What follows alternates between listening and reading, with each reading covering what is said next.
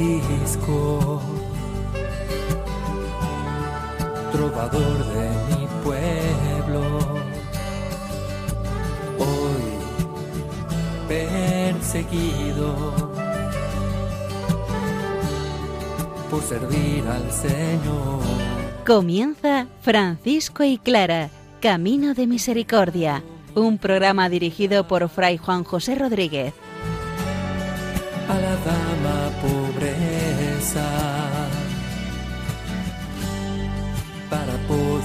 Estar más cerca de Dios. Yo, Clara,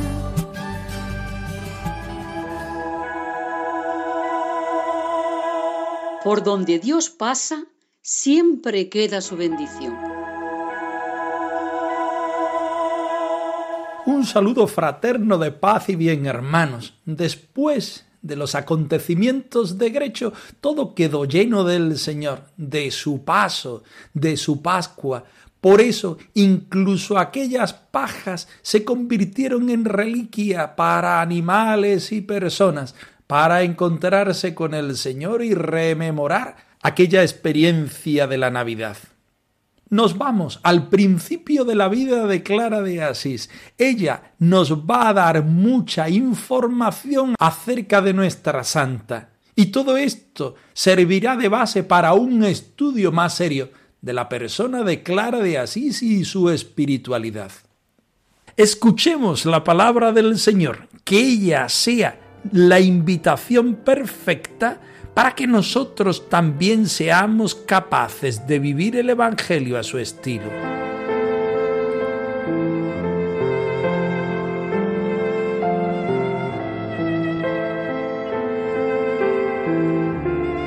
Del Evangelio según San Juan. Y la palabra se hizo carne y acampó entre nosotros, y hemos contemplado su gloria, gloria propia del Hijo único del Padre, lleno de gracia y de verdad.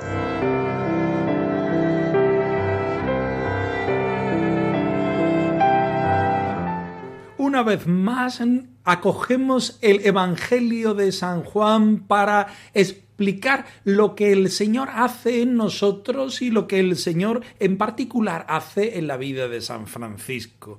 Una vez más escogemos el prólogo de este Evangelio como si fuera un pequeño Evangelio que hace un resumen de toda la vida de nuestro Señor Jesucristo incluso un resumen de toda la Biblia entera. Es el Evangelio preferido de San Francisco. San Francisco lo sabe de memoria, lo utiliza en muchísimas ocasiones, no solamente para la predicación, sino para las cosas prácticas de la vida.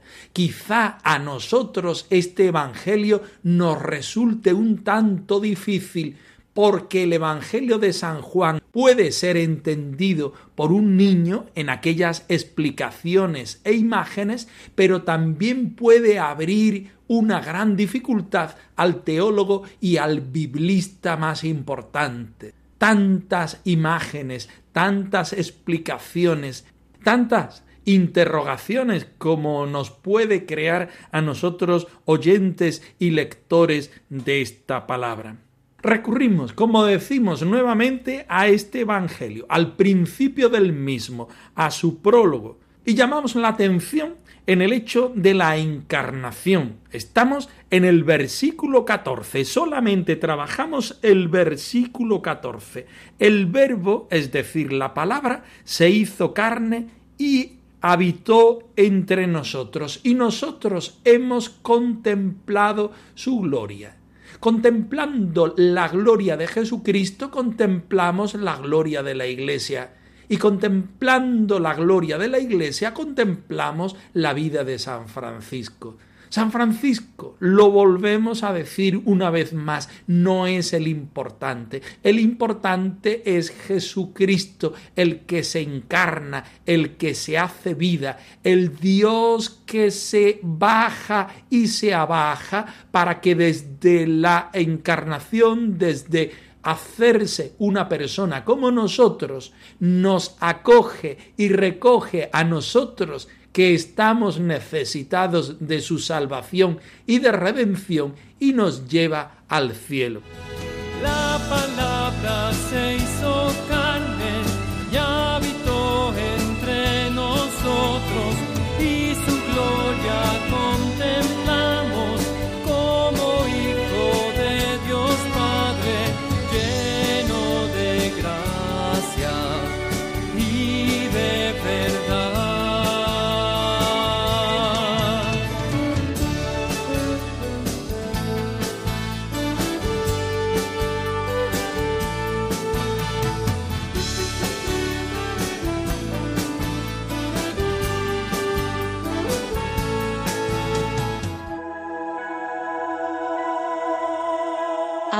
de nuestro corazón un bello pesebre donde repose el cuerpo de nuestro Señor Jesucristo.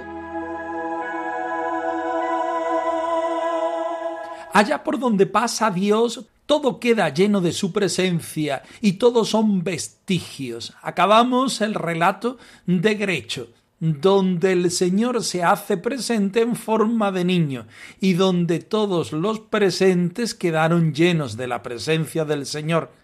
Hasta las realidades temporales hablaban de Dios. Escuchemos el relato. Hojas del pesebre, niñito de Belén.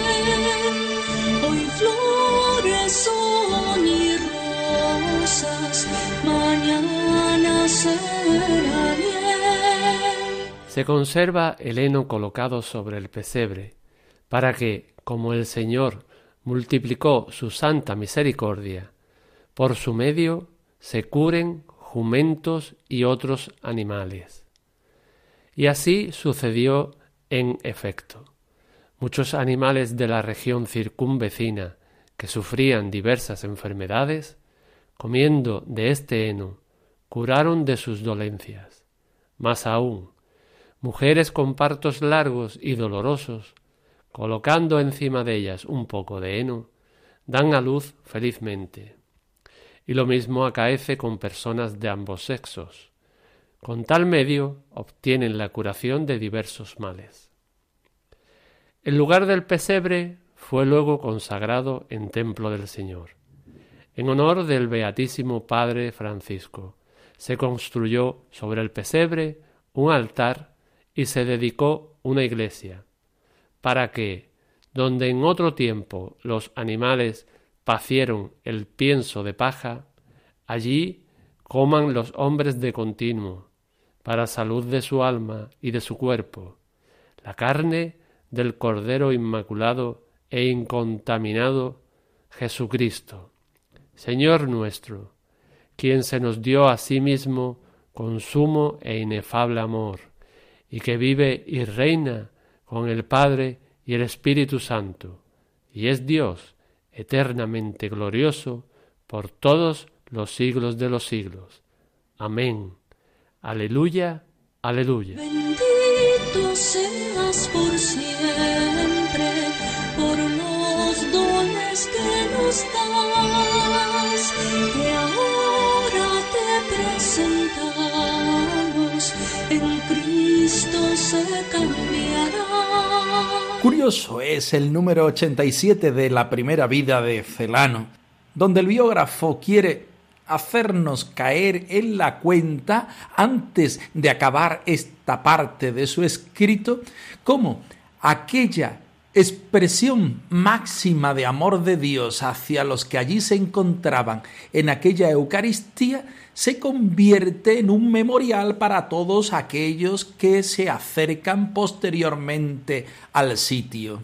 El heno que se colocó en aquel pesebre queda lleno de la presencia del Señor y aquellos que lo tocan, aquellos que se encuentran con Él, se encuentran con la bendición primera que habían recibido los que allí fueron a la vivencia de aquella Nochebuena. Muchos animales de la región cercana que sufrían de diversas enfermedades, comiendo ese heno se curaron y aún así las mujeres también que tenían largos partos y dolorosos, colocándose encima de este heno, dan a luz felizmente. No queremos quedarnos en lo anecdótico del caso ni en tan siquiera lo devocional, porque nos harían llevar a una imagen equivocada de quién es San Francisco, incluso una experiencia muy pobre de la persona de Jesucristo.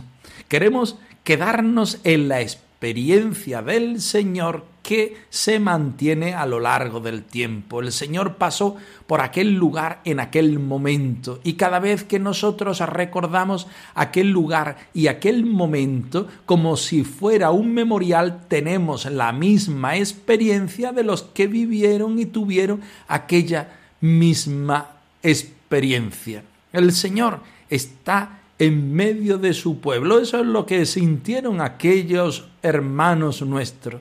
Y eso es lo que nosotros sentimos cada vez que vamos a Grecho y celebramos los efectos de aquella Navidad. Pero también aquello sirvió de germen para construir lo que hoy conocemos como los belenes, los nacimientos, los misterios. Cada vez que nosotros ponemos el misterio, el nacimiento en nuestros hogares, en nuestras iglesias, en nuestras plazas, lo que queremos representar es aquel amor de Dios que se hizo hombre y que habitó entre nosotros. Y cada vez que nos acercamos a Él, espiritualmente también nos estamos acercando a la fuerza que el mismo Señor nos da. Celebrar la Navidad de Grecho, acercarnos al misterio, es acercarnos nuevamente a nuestra salvación. Sobre tu altar, lo más preciado, Señor, sobre tu altar, mi pan y vino de amor, sobre tu altar mi vida entera. Mi pasado te lo doy, mi presente con todo mi amor, mi futuro lo pongo en tus manos. Sobre tu altar te dejo mi corazón, sobre tu altar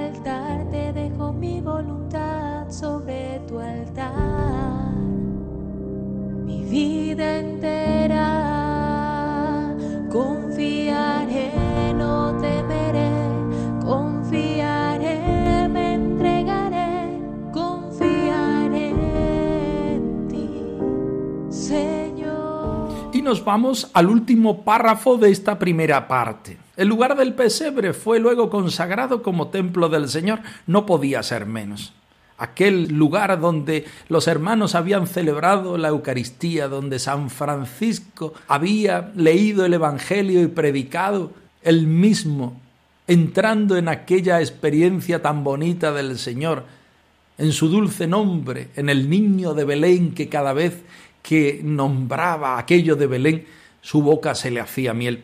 Aquel sitio no podía quedar como cualquier lugar del mundo, sino que estaba ya consagrado, era pertenencia del Señor. Allí donde se había celebrado por primera vez la Eucaristía, con aquellos resultados tan grandes, aquello se tenía que repetir muchas veces, y aquel lugar empezó a ser lugar de culto, en honor al Beatísimo Padre San Francisco, que tuvo esta idea de poner aquel Belén en el altar se dedica a aquella iglesia para que donde en otro tiempo los animales pacieron el pienso de paja, allí coman los hombres de continuo para la salud de su alma y de su cuerpo la carne del Cordero inmaculado e incontaminado.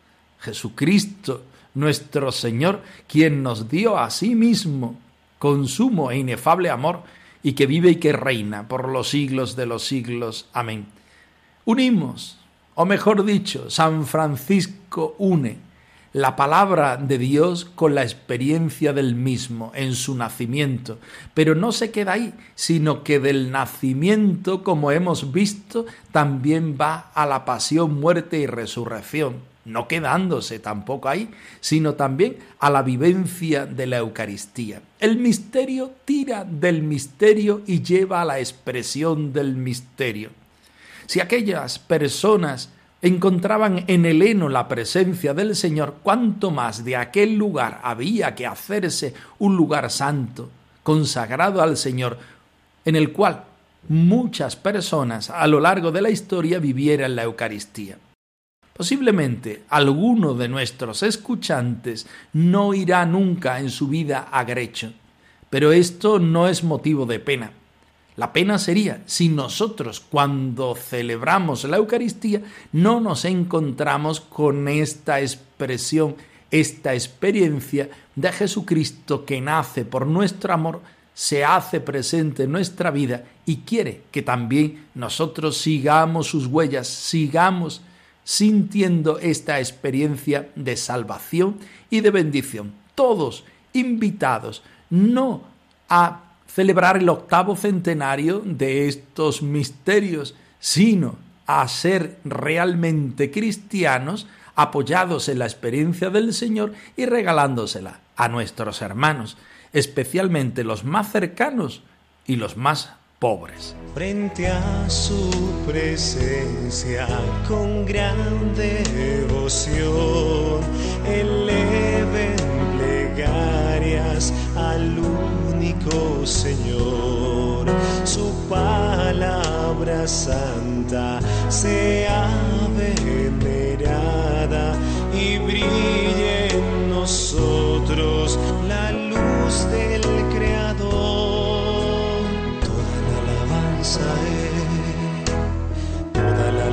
es, toda, toda, toda la alabanza es, toda, toda, toda la alabanza es.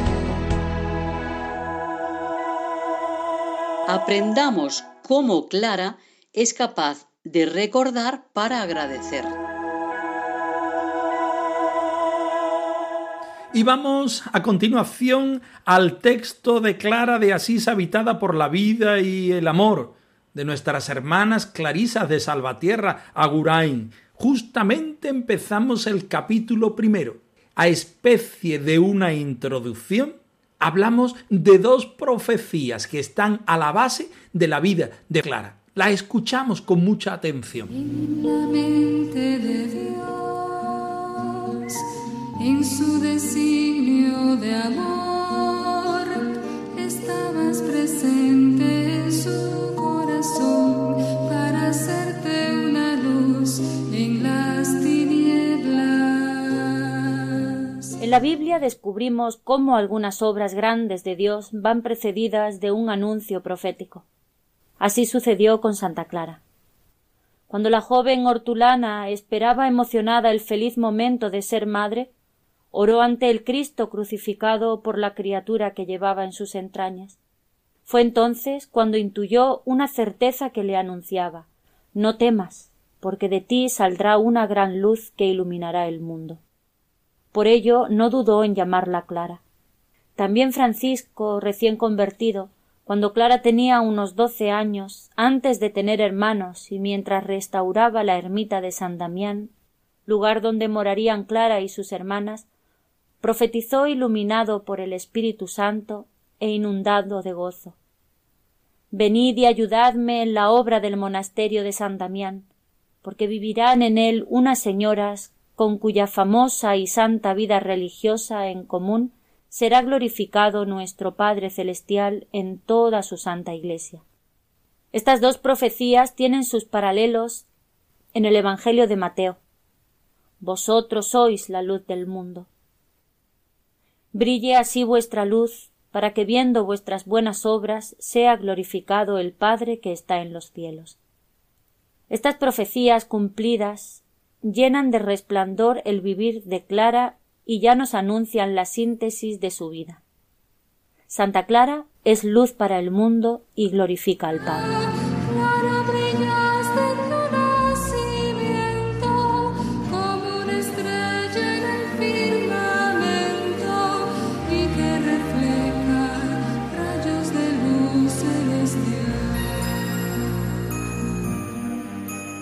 En la explicación de este momento de la vida de Santa Clara, nos vamos nuevamente a la palabra de Dios que antes proclamábamos en el prólogo del Evangelio de San Juan, donde veíamos que el Señor se encarna en la historia, en el tiempo, en un lugar determinado para darnos la salvación. Las obras de Dios van precedidas de un anuncio profético. El Salvador estaba anunciado desde antiguo. Así también la vida de San Francisco y de Santa Clara quiere ser un anuncio profético anunciado anteriormente. Nos encontramos con la madre de Santa Clara, que la tradición clariana y franciscana llama la Beata Hortulana. Una santa, entre comillas, sin beatificar por la Iglesia, pero beatificada afectivamente por los miembros de la orden franciscana, porque ella supo ser capaz de albergar dentro de sí la claridad de la luz de su hija Santa Clara. Cuando ella, embarazada de Santa Clara, sintió el momento de su parto, oró ante un Cristo crucificado por la criatura que llevaba en sus entrañas. Fue entonces cuando intuyó una certeza dentro de sí que le anunciaba que aquella niña que iba a nacer iluminaría el mundo. No había que tener ningún temor. También en la vida de San Francisco nos encontramos que él mientras restauraba la ermita de San Damián, lugar donde ella y sus hermanas morarían, posteriormente profetizó iluminado por el Espíritu Santo e inundado de gozo que en aquel lugar vivirían unas señoras cuya famosa y santa vida religiosa en común glorificarían a nuestro Señor Jesucristo, al Padre de las misericordias en el seno de la Santa Iglesia. Estas dos profecías a la base de la vida de Francisco y de Clara, particularmente de la vida de Clara, están basadas en el Evangelio, particularmente en el de San Mateo, que nos dice Vosotros sois la luz del mundo, y brille así vuestra luz para que, viendo vuestras buenas obras, sea glorificado el Padre que está en los cielos. Empezamos esta biografía ya en su capítulo primero, sintiéndonos invitados también nosotros a vivir desde la luz y de la presencia del Señor, a encontrarnos en las personas de Francisco y de Clara, estos ayudantes para nuestra propia conversión y esta ayuda eficaz para responder en nuestra vida a lo que el Señor quiere.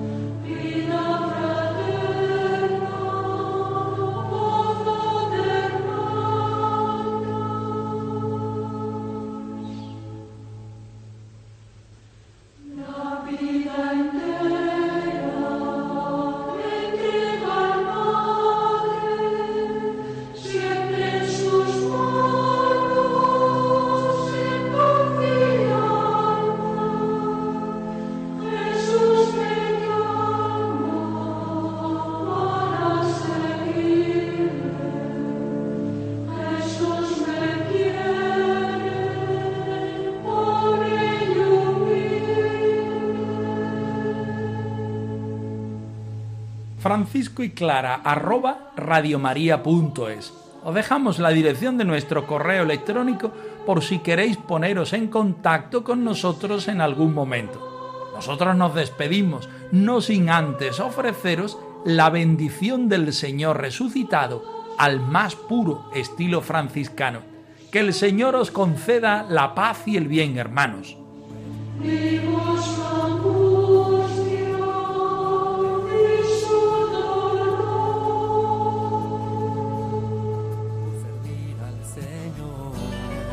Han escuchado en Radio María Francisco y Clara, Camino de Misericordia, un programa dirigido por Fray Juan José Rodríguez. A la dama pobreza, para poder estar más cerca de Dios. Yo